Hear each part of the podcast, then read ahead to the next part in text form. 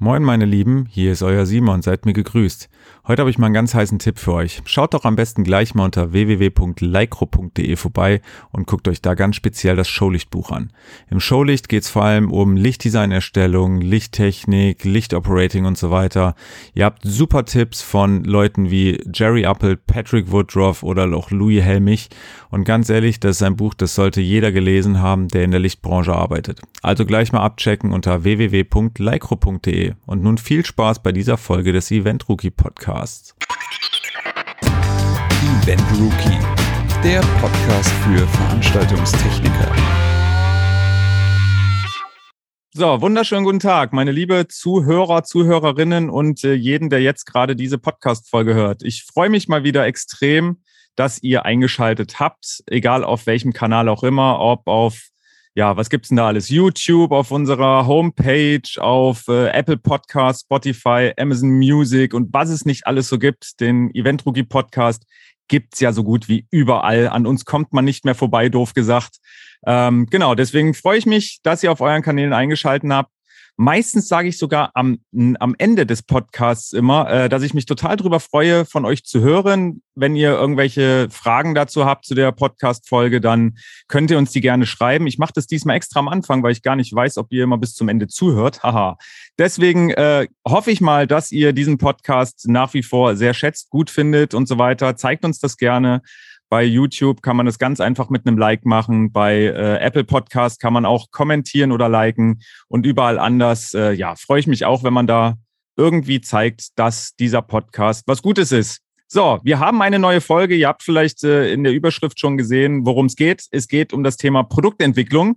Und ähm, das ist natürlich extrem wichtig, weil ohne eine Produktentwicklung gibt es auch keine neuen Produkte. Haha, ich sollte vielleicht irgendwie äh, ja Professor werden mit meinen klugen Sprüchen hier. Zumindest habe ich äh, mir für dieses Thema einen äh, ans Mikrofon geholt, der sich damit auskennt. Und das ist der Daniel Vrase. Und ich begrüße dich ganz herzlich hier beim Podcast. Hallo, Simon. Wunderschönen guten Tag. Daniel, damit wir erstmal ähm, ein bisschen voneinander wissen, wer überhaupt wer was hier ist und so weiter, stell dich doch gerne mal ganz kurz vor, wer du bist, für wen du arbeitest, was du so machst und so weiter. Also, hallo erstmal zusammen, alle Zuhörer. Ähm, ich bin der Daniel und äh, Daniel Vrase mit vollem Namen und bin seit mittlerweile, müssten es sechs Jahre schon sein, für die Adam Hall Group tätig, dort im Produktmanagement und da eben zuständig unter anderem auch für die Marke Cameo, die vielleicht der ein oder andere von euch kennt und eben dort auch eben zuständig für Produktentwicklung, für Portfolio-Management, alles, was eben so ein Produktmanager macht. Wie ist das, ähm, wenn ich jetzt mal von der, ich sage jetzt mal von der Fachkraft für Veranstaltungstechnik ausgehe, dann muss ja eine Fachkraft für Veranstaltungstechnik eigentlich alle Bereiche irgendwie so ein bisschen können und spezialisiert sich irgendwann. Ähm, wie ist das so in diesem äh, ja, Produktmarketing, Produktentwicklungsbereich? Ist es da eher so, dass man wirklich sagt, boah, ja, so Audioentwicklung, das äh, gefällt mir gar nicht, das kann ich nicht so, also mache ich lieber Licht oder ist es trotzdem so, dass man in alle Bereiche Bereiche mit reinguckt? Nee, also wir im Haus, ähm, wir haben ja als Adam Hall Group sowohl äh, Audio als auch Lichtmarken und das sind auch zwei komplett getrennte Entwicklungsteams. Da äh, haben wir dann auch getrennte Bewerbungen drauf laufen natürlich und ähm, haben hier wirklich fürs, fürs Lichtteam, wo ich ja auch zuständig bin, ein tolles Team, was, was speziell auch zwar aus der Veranstaltungstechnik kommt, bestimmt auch mal angefangen hat, wie viele von uns irgendwie so als, als Kabelträger, Stagehands, aber äh, am Ende doch beim Licht gelandet ist. Wie kann ich mir jetzt, äh, ich sage jetzt mal, so eine Produktentwicklung erstmal generell vorstellen? Ist es so, dass da ganz, ganz viele Köpfe irgendwie dran hantieren und äh, jeder gibt so ein bisschen was dazu? Oder ist es eher so, dass mal jeder in seinem stillen Kämmerlein sitzt und äh, für sich ein Produkt entwickelt und äh, am Ende mit einem fertigen Plan rauskommt und irgendeiner muss es dann bauen? Nee, es ist eigentlich genau der umgekehrte Fall. Also wenn wir ein neues Produkt entwickeln, brauchen wir ja erstmal irgendeine Art Input. Also ähm, entweder eine Produktidee, ich meine, ich habe, oder unser ganzes Team hier, es sind ein Haufen kluge Köpfe, ähm, viele ähm, studierte Ingenieure irgendwie, die hier sitzen und die natürlich auch selbst coole Ideen haben, aber viel davon kommt auch wirklich vom Markt. Wir haben unser Ohr eigentlich immer am Markt, sind ganz gut vernetzt mit äh, Lichtdesignern, mit unseren eigenen Kunden natürlich, äh, Rental- und Dry-Hire-Firmen und äh, die geben uns sehr, sehr viel Input, was denn gerade so auf dem Markt los ist und welche Produkte vielleicht für die kommende Saison sehr interessant wären. Und da versuchen wir dann natürlich immer darauf hinzusteuern mit neuen Produktentwicklungen. Und wie geht man jetzt an sowas hier heran? Ich meine, irgendwann muss es ja so diesen, ja, diesen Startpunkt, sage ich jetzt mal, geben. Was ist so der, der Anfang einer Produktentwicklung und welche Schritte sind dann nötig, bis dann so ein Produkt, sage ich jetzt mal, da ist? Also der, der Anfang, wie gesagt, wäre, wäre irgendeine Art Input, den es dann heißt, erstmal zu kategorisieren. Also ist das vielleicht eine Meinung von, von jemand Einzelnem oder ist das irgendwie ein Projekt, was ähm, vielleicht auch für unsere Marke Cameo jetzt gar nicht in unser Portfolio passt so, oder in unser, in unser Markenkonzept passt. Ich glaube, der ein oder andere wird es schon mitbekommen haben, der unsere Marke besser kennt, dass wir eigentlich nicht so diese ähm, Produkte zum Beispiel bringen, die nur eine Saison lang interessant sind. Dann hat die jeder mal gesehen. Die paar großen Lightdesigner, die es gibt, haben die alle dann verbaut in ihren Shows und im nächsten Jahr sind die quasi dann schon wieder out. Sondern was wir ja vorrangig bringen, sind ja so ja Workhorses eigentlich, die für, für ganz, ganz viele Shows und einsetzbar sind. Und deswegen gilt es erstmal rauszufinden, passt denn in das, was wir unser Portfolio nennen, passt zu unseren Markenwerten. Und wenn das alles gegeben ist, dann ähm, wird als nächstes ein Business Case natürlich draus gestrickt, speziell jetzt in meiner, von meiner Seite aus als Produktmanager. Dann sieht man schon, okay, macht das Ganze denn auch wirtschaftlich Sinn? Ganz am Ende will ja die Adam Hall Group auch irgendwie ihre Mitarbeiter mit genügend Kleingeld versorgen, damit sie ihre Brötchen kaufen können. Und äh, ja, wenn das alles gegeben ist, dann ähm, wird ein Konzept erstellt zu dem Produkt hier in-house und da in dieser Phase treten dann ganz, ganz viele Abteilungen schon zusammen. Das heißt, da geht es dann Produktmanagement, Entwicklung. Wir haben ja hier in-house vom äh, Design und Mechanical Engineering über eben äh, photometrische Ingenieure bis hin, also wirklich ganz, ganz viele Gewerke, die hier zusammenarbeiten. Und äh, die kommen dann alle ins Boot und auch schon die ersten ein oder zwei Key-Kunden, die wir quasi dafür ähm, identifiziert haben, dass sie uns da wichtigen Input geben können. Und dann, wenn das Konzept steht, geht's hier quasi dann weiter, ja, damit, dass wir mit den ersten Schritten anfangen. Also äh, Planung, welche, welche Lichtquelle macht denn Sinn, welche Optiken machen denn Sinn, was brauchen wir überhaupt alles an, äh, brauchen wir zum Beispiel verschiedene Abstrahlwinkel oder brauchen wir eine bestimmte Helligkeit oder ähm, all das wird dann hier in-house ja, entschieden und ähm, entwickelt.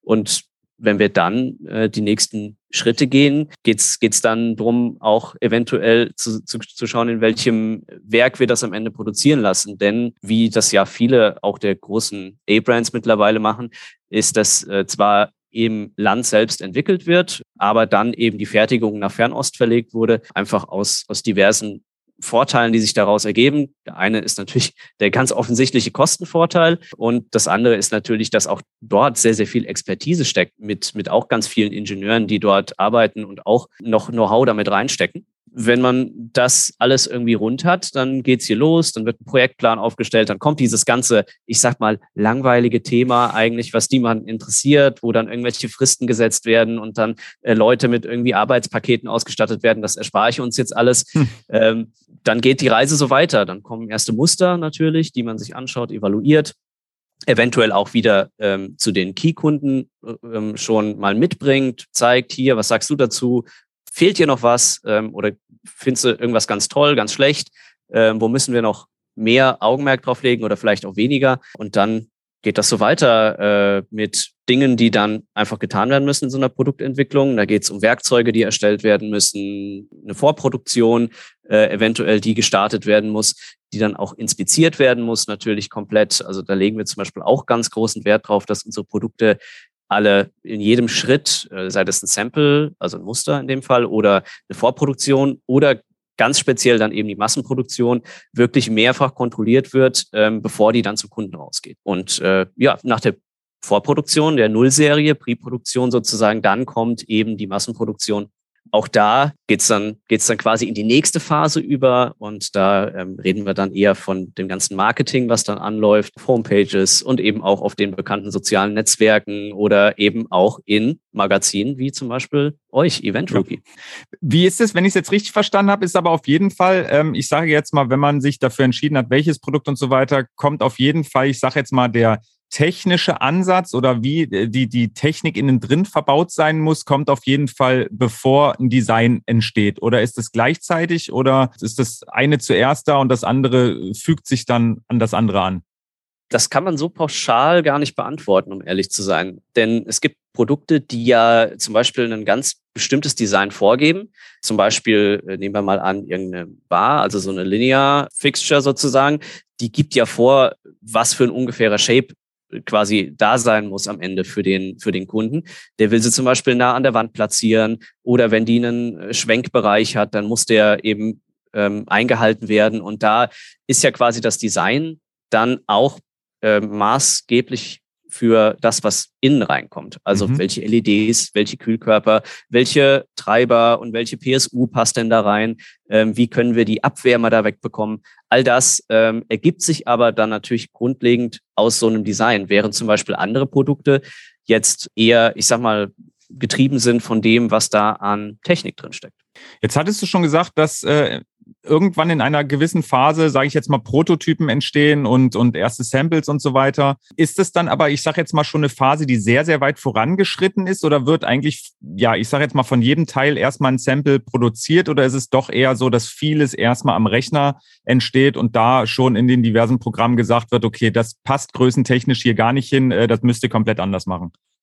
Wir haben ja hier das Glück, dass wir ähm, das ganze Engineering hier im Haus haben und auch hier Jungs bei mir direkt im Nebenbüro sitzen, die super fit sind mit CAD und mir dann immer äh, verschiedenste Voransichten machen, Renderings ähm, von, von ganz vielen Produkten, die wir entwickeln ähm, wo man Größenverhältnisse feststellen kann, wo man sehen kann, passt eben der Schwenkbereich, passt vielleicht auch äh, die Optik, die wir gewählt haben, oder passt sie eben nicht. Und äh, das stimmt. Also heutzutage versuchen wir natürlich möglichst viel schon am Rechner so perfekt hinzubekommen, wie es nur irgendwie geht, so dass wenn dann ein Prototyp hier aufschlägt, wir eigentlich nur noch abprüfen müssen, ob das, was wir vorhergesagt haben, auch wirklich eingetreten ist, was glücklicherweise häufig der Fall ist. Und der Prototyp kommt dann aber trotzdem, sage ich jetzt mal, eigentlich schon aus dem Werk, wo es dann am Ende auch produziert wird? Oder gibt es auch eine Phase, sage ich jetzt mal, wo eigentlich fast alles erstmal in einem 3D-Drucker entsteht und ähm, ja, danach dann erst so der richtige Prototyp sozusagen ähm, produziert wird? Also gibt's äh, gibt's sowohl als auch. Ähm, und zwar, also wir haben hier auch einen relativ großen 3D-Drucker, ähm, haben auch einen, einen Sample-Workshop, also einen eigenen Raum, wo man auch ähm, ja aus anderen Materialien zum Beispiel Gehäuse herstellen kann. Wenn, wenn wir ein Produkt haben, wo sich das anbietet, dass man das zum Beispiel erstmal 3D druckt, das ist ein sogenanntes Mock-up-Sample. Das heißt, mhm. das funktioniert vielleicht noch gar nicht, aber es hat zumindest schon die äußeren Dimensionen und auch, ähm, ja, ich sag mal, im, an der Automobilbranche kennt man das vielleicht, da gibt es so Lehmmodelle und da sieht man dann auch schon mal, okay, wie sind die Proportionen, ähm, wo ist welches Teil, ähm, wie sieht das Ganze aus allen Blickwinkeln aus, das ist auch ganz wichtig, ganz interessant eigentlich, weil wenn man ja mal überlegt, die Produkte hängen ja am Ende in der Regel, wenn wir von einem Event ausgehen, klassisches hier Rock'n'Roll-Konzert, hängen die ja irgendwo oben in der Truss, am besten Produkt irgendwie so schwarz oder dunkel, dass man es da oben gar nicht mehr sieht und dann nur noch den Lichtkegel äh, als Austritt wahrnimmt. Aber trotzdem geben wir uns hier natürlich die, die größte Mühe, dass wir am Ende auch ein optisch ansprechendes Produkt machen. Dennoch sind ja extrem viele Schritte nötig, bis so ein Produkt mal, sage ich jetzt mal, von der von der ersten Idee bis zur zur Marktreife sozusagen auf dem auf dem Markt ist. Ähm, Gibt es denn irgendwie, ich sage jetzt mal so ein so Pi mal Daumen ungefähr, dass man sagen könnte, was weiß ich, nehmen wir mal ein Moving Light, ähm, da muss man schon so und so viel Zeit einplanen oder ja, wie, wie, wie ist so die Zeitschiene? So ein Moving Light ist natürlich ein relativ komplexes Produkt. Mhm. Ähm, also wenn man dann auch noch relativ viele Schrittmotoren hat und eben auch eine Lichtquelle, die sich bewegt, nicht nur statisch ist, das braucht auf jeden Fall mehr Zeit als jetzt ein Static Light. Ja, ganz, ganz grob reden wir davon, ich würde ungefähr zwei Jahre sagen, von dem ersten Konzept, sage ich mal, bis zur äh, Massenproduktion hier in Stock. Also wir versuchen das natürlich kompakt zu halten. Ähm, in anderen Branchen sind die Entwicklungszeiten noch länger. Das stimmt. Ähm, aber gerade im Lichtbereich ist es natürlich der Wahnsinn, weil du eigentlich ähm, immer spekulieren musst, was ist denn in, in zwei oder zweieinhalb Jahren, was ist da vielleicht gefragt. Also die Entwicklung von LEDs, die Entwicklung von Kühlsystemen, die Entwicklung von Optiken ist halt in unserer Branche unheimlich schnell und deswegen, ja, heißt es da immer auf Zack zu sein. Ist es dann, ähm, du sprichst schon ein richtiges Thema an. Ähm, du brauchst, sagen wir mal, zwei Jahre, um so ein Produkt zu entwickeln. Das sind natürlich zwei Jahre, in denen auch ein anderer Hersteller vielleicht durch Zufall ein ähnliches oder gleiches Produkt entwickeln kann, ohne dass ihr es vielleicht äh, wisst. Ist denn da, sage ich jetzt mal, erstens immer so eine Angst dabei ähm, bei so einer Entwicklung und zweitens gab es auch schon Produkte, wo ihr dann gesagt habt, ja okay, den müssen wir jetzt nicht mehr auf den Markt bringen, weil ähm, ja der Konkurrent XY hat das leider schon auf den Markt gebracht.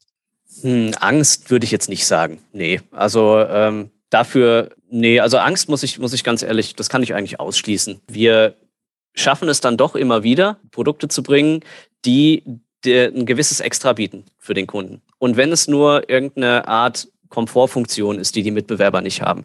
Also zum Beispiel unser Spin 16 oder das Easy Chase irgendwie. Also so kleine Feinheiten, die zum Beispiel nur wir im Portfolio haben als, als patentierte Technologien. Und von daher ähm, habe ich da eigentlich wenig Angst, dass ein ähnliches Produkt auf den Markt kommt. Ähm, am Ende ist es ein großer Markt. Wir alle können uns irgendwie ein Stück vom Kuchen abschneiden. Ähm, da braucht auch keiner böse zu sein auf den anderen. Irgendwie, das ist halt einfach so, dass Produkte teilweise auch zur selben Zeit ähnliche Produkte auf den Markt kommen. Okay. Früher war es ja in erster Linie so, dass wirklich sehr, sehr viele Produkte auf Messen hin, sage ich jetzt mal, ähm, produziert wurden oder auch entwickelt wurden. Ist das nach wie vor so oder ist eigentlich so diese so ein Messe-Highlight eigentlich gar nicht mehr so gegeben, sondern man entwickelt und produziert so, dass es schnellstmöglich auf den Markt kommt und ob das jetzt mitten im Jahr ist oder zu einer Messe ist jetzt auch nicht so dramatisch oder wie, wie ist das mittlerweile? Ja, die letzten zwei Jahre haben uns natürlich ganz deutlich gezeigt, dass ja Messen was sind, was zwar also wo sich, glaube ich, jeder bei uns auf der, in der Branche auch darauf freut, dass die mal wieder sind, ähm, aber eben auch was ist, was am Ende nicht äh, zu 1000 Prozent nötig ist, um einen, äh, einen, einen ähm, erfolgreichen Produktlaunch hinzubekommen. Deswegen würde ich deine Aussage unterschreiben, dass man jetzt die Produkte nicht mehr speziell auf Messen hin entwickelt, sondern einfach dann entwickelt, zum Beispiel ähm, ja, zu einer, zu einer neuen Saison. Also wir gehen zum Beispiel davon aus, es soll ein neues Produkt werden, was für den Outdoor-Bereich gedacht ist ähm, und vielleicht auf größeren Festivals eingesetzt werden kann. Klar, das bringe ich irgendwann zu Beginn des Jahres da wo die ganzen Planungen für diese Festivals eben stattfinden bei unseren Kunden, damit dann eben das Produkt auch direkt dort eingeplant werden kann. Das haben eigentlich die letzten zwei Jahre uns allen, glaube ich, in der Branche beigebracht. Nichtsdestotrotz, Messen sind was Feines. Ähm, genau, jetzt hast du die letzten zwei Jahre schon angesprochen. Äh, da muss ich ja leider auch äh, leider Gottes ein bisschen drauf eingehen, auf das Thema äh, Corona und so weiter. Wie gesagt, hat die ganze Branche ziemlich durcheinandergewirbelt und natürlich auch viele Produktentwicklungen, ich sage jetzt mal ein bisschen auf Halde geschoben oder zumindest so ein bisschen auf die lange Wartebank. Ähm, war das äh, erstens bei euch ähnlich, dass ihr Produkte eigentlich schon längst äh, entwickelt habt, äh, die aber nicht so richtig präsentieren konntet, weil man einfach wusste, okay, es wird jetzt eh keiner äh, investieren in neue Produkte? Und wie war es in der Zeit? Hat man da trotzdem weiter normal Produkte entwickelt oder hat man erstmal so eine abwartende Haltung gehabt?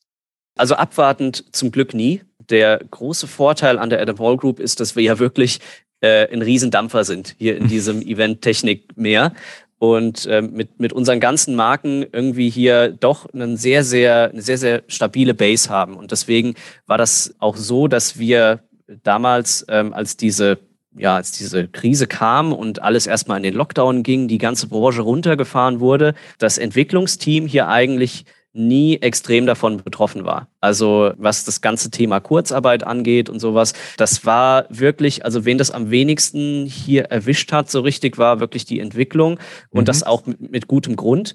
Ähm, einfach weil das super, super wichtig ist natürlich auch für die Zukunft. Und was wir von Anfang an oder was für uns von Anfang an klar war, ist, dass die, also wir, unsere Branche wird war die erste, die runtergefahren wurde und wir sind wahrscheinlich auch die letzten, die da irgendwann wieder rauskommen. Aber wenn wir da wieder rauskommen, dann stärker als vorher. Und ja. dann mit einer wirklich, wirklich guten Position. Und ja, jetzt sind wir ja ähm, glücklicherweise an dem Punkt, wo alles sich wieder öffnet und die Sommersaison wieder richtig losgehen kann, äh, ähnlich wie man das von vor der Krise kannte. Und da muss ich sagen, stehen wir wirklich ganz gut da.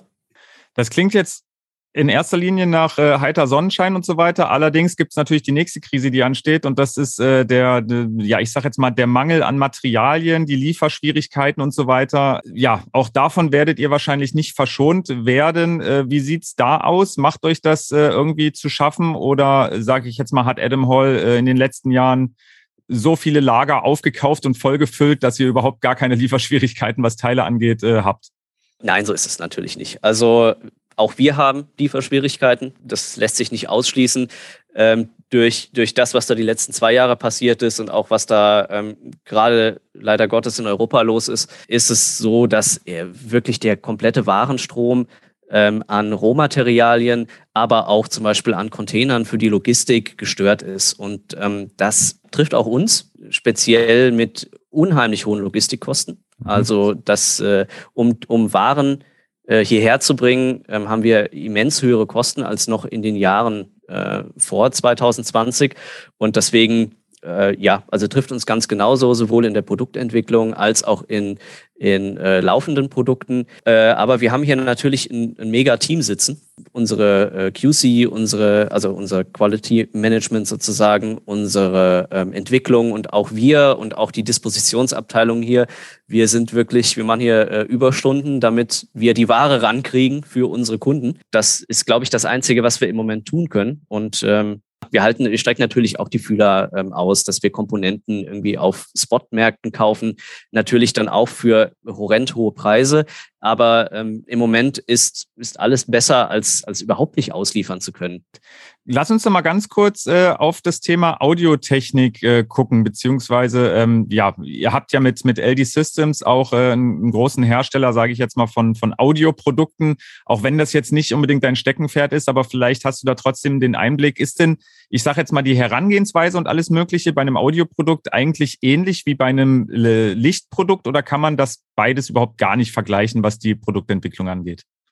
wie du schon richtig sagst, dass äh, mein, mein Kollege ähm, aus also Produktmanagement Audio wäre da mit Sicherheit der noch bessere Ansprechpartner.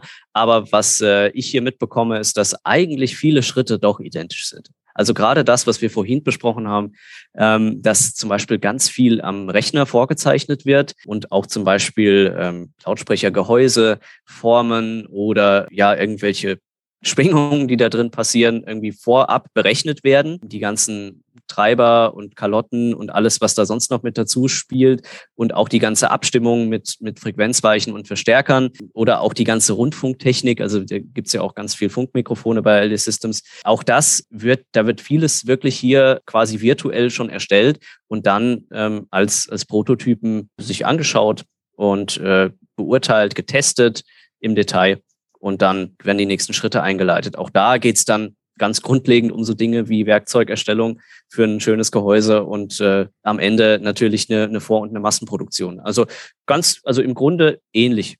Jetzt gibt's ein weiteres sehr, sehr wichtiges Thema, was in den letzten Jahren ähm, ja sehr, sehr stark hochgekocht ist und uns wahrscheinlich noch lange Zeit begleiten wird. Und zwar ist es das Thema Nachhaltigkeit. Und ähm, ich hatte da vor kurzem erst ein, ein Interview äh, mit dem Stefan Lohmann geführt, was äh, man auch in unserem äh, Magazin finden wird oder was auch jetzt schon zu finden ist in der Ausgabe 322. Und ähm, er hat unter anderem auch gesagt, dass die Adam Hall Group da wirklich als, als ja, Vertrieb, Hersteller, Produzent und so weiter auch sehr stark mit involviert ist. Ähm, inwiefern ist dieses Thema bei der Produktentwicklung schon mit im Kopf? Ähm, und genau, wie, wie kann man sowas überhaupt mit, mit beachten, verarbeiten und so weiter bei einer Produktentwicklung? Ja, das ist eigentlich permanent bei uns im Kopf. Also als, als unser Unternehmenwert, Unternehmenswert, das ist ja auch Nachhaltigkeit, gehört ja da auf jeden Fall auch mit dazu. Einmal hat die Adam Hall Group natürlich als, als Firma einfach, möchte sie möglichst nachhaltig handeln. Also bei uns werden zum Beispiel, wir haben so Jobräder, die wir ähm, bekommen über die Firma relativ günstig und Ladestationen hier für E-Autos äh, jede Menge, die dann über das Photovoltaikdach auf unserem Lager gespeist werden. Also all das ist jetzt mal losgelöst von der eigentlichen Produktentwicklung schon mal das, wo die Adam Hall Group schon auf Nachhaltigkeit setzt, aber speziell jetzt in der Entwicklung. Klar, wir ähm, schauen natürlich, dass wir die Materialien, die wir auswählen, sowohl für zum Beispiel äh, Gehäuse oder auch äh, innere Parts, dass die eben nachhaltig hergestellt werden. Also dass das nicht ähm, irgendwelche PVC-Kunststoffe sind, zum Beispiel, die sich ganz, ganz schlecht recyceln lassen, sondern wenn dann eben Kunststoffgehäuse, die sich gut recyceln lassen und andere Dinge, zum Beispiel die Verpackung. Ähm, wir haben gerade ein relativ großes Projekt laufen, um unsere Verpackungen umzustellen. Wir haben da aktuell noch relativ viel, äh, so einen hohen auch Kunststoffanteil in den Verpackungen und würden den gerne reduzieren, mehr zu ähm, recyceltem äh, Papier hin, also solche Pappverpackungen, die sich dann auch wieder viel, viel besser recyceln lassen, die auch einen viel niedrigeren CO2-Abdruck haben in der Herstellung. Und die, die Themen gehen wir auf jeden Fall an. auch in der Produktentwicklung schon. Steht zum Beispiel auch zur Debatte, ob wir bei Moving Heads äh, demnächst eventuell auch solche Zip-Inserts direkt mitliefern, auch um eben Material zu sparen bei der Verpackung. Ja, viele, viele Themen, die wir da auch behandeln. Dann äh, kann ich hiermit nur noch den Podcast sozusagen beenden. Es war mir mal wieder ein, ein Fest, ein inneres Volumenpflücken, dieses Thema einfach mal au aufzunehmen und zu beleuchten, weil, ähm, ja, wie ich schon in den letzten Podcast-Folgen gesagt habe, man lernt natürlich nie aus. Ich lerne auch nie aus. Und äh, wie gesagt, das ist natürlich ein Thema, was man so vielleicht noch gar nicht äh, auf dem Schirm hatte, was natürlich aber extrem wichtig ist, um halt neue Produkte zu haben. Deswegen hat es mich sehr gefreut, dass wir das einfach mal so in, im Detail beleuchten konnten. Genau, ich freue mich, wenn ihr auch bei der nächsten Folge wieder mit einschaltet. Und äh, wie gesagt, sagt uns gerne, was ihr von dieser Folge haltet, von dem Podcast generell haltet. Ich äh, bin da für Kritik und Lob, für alles offen. Deswegen, ja, freue ich mich, äh, euch bald wieder beglücken zu dürfen. Ich danke dir, Daniel, dass du dabei warst und ja, wünsche euch allen eine gute Zeit. Sehr gerne, Simon, von mir auch. Ciao. Danke, ciao.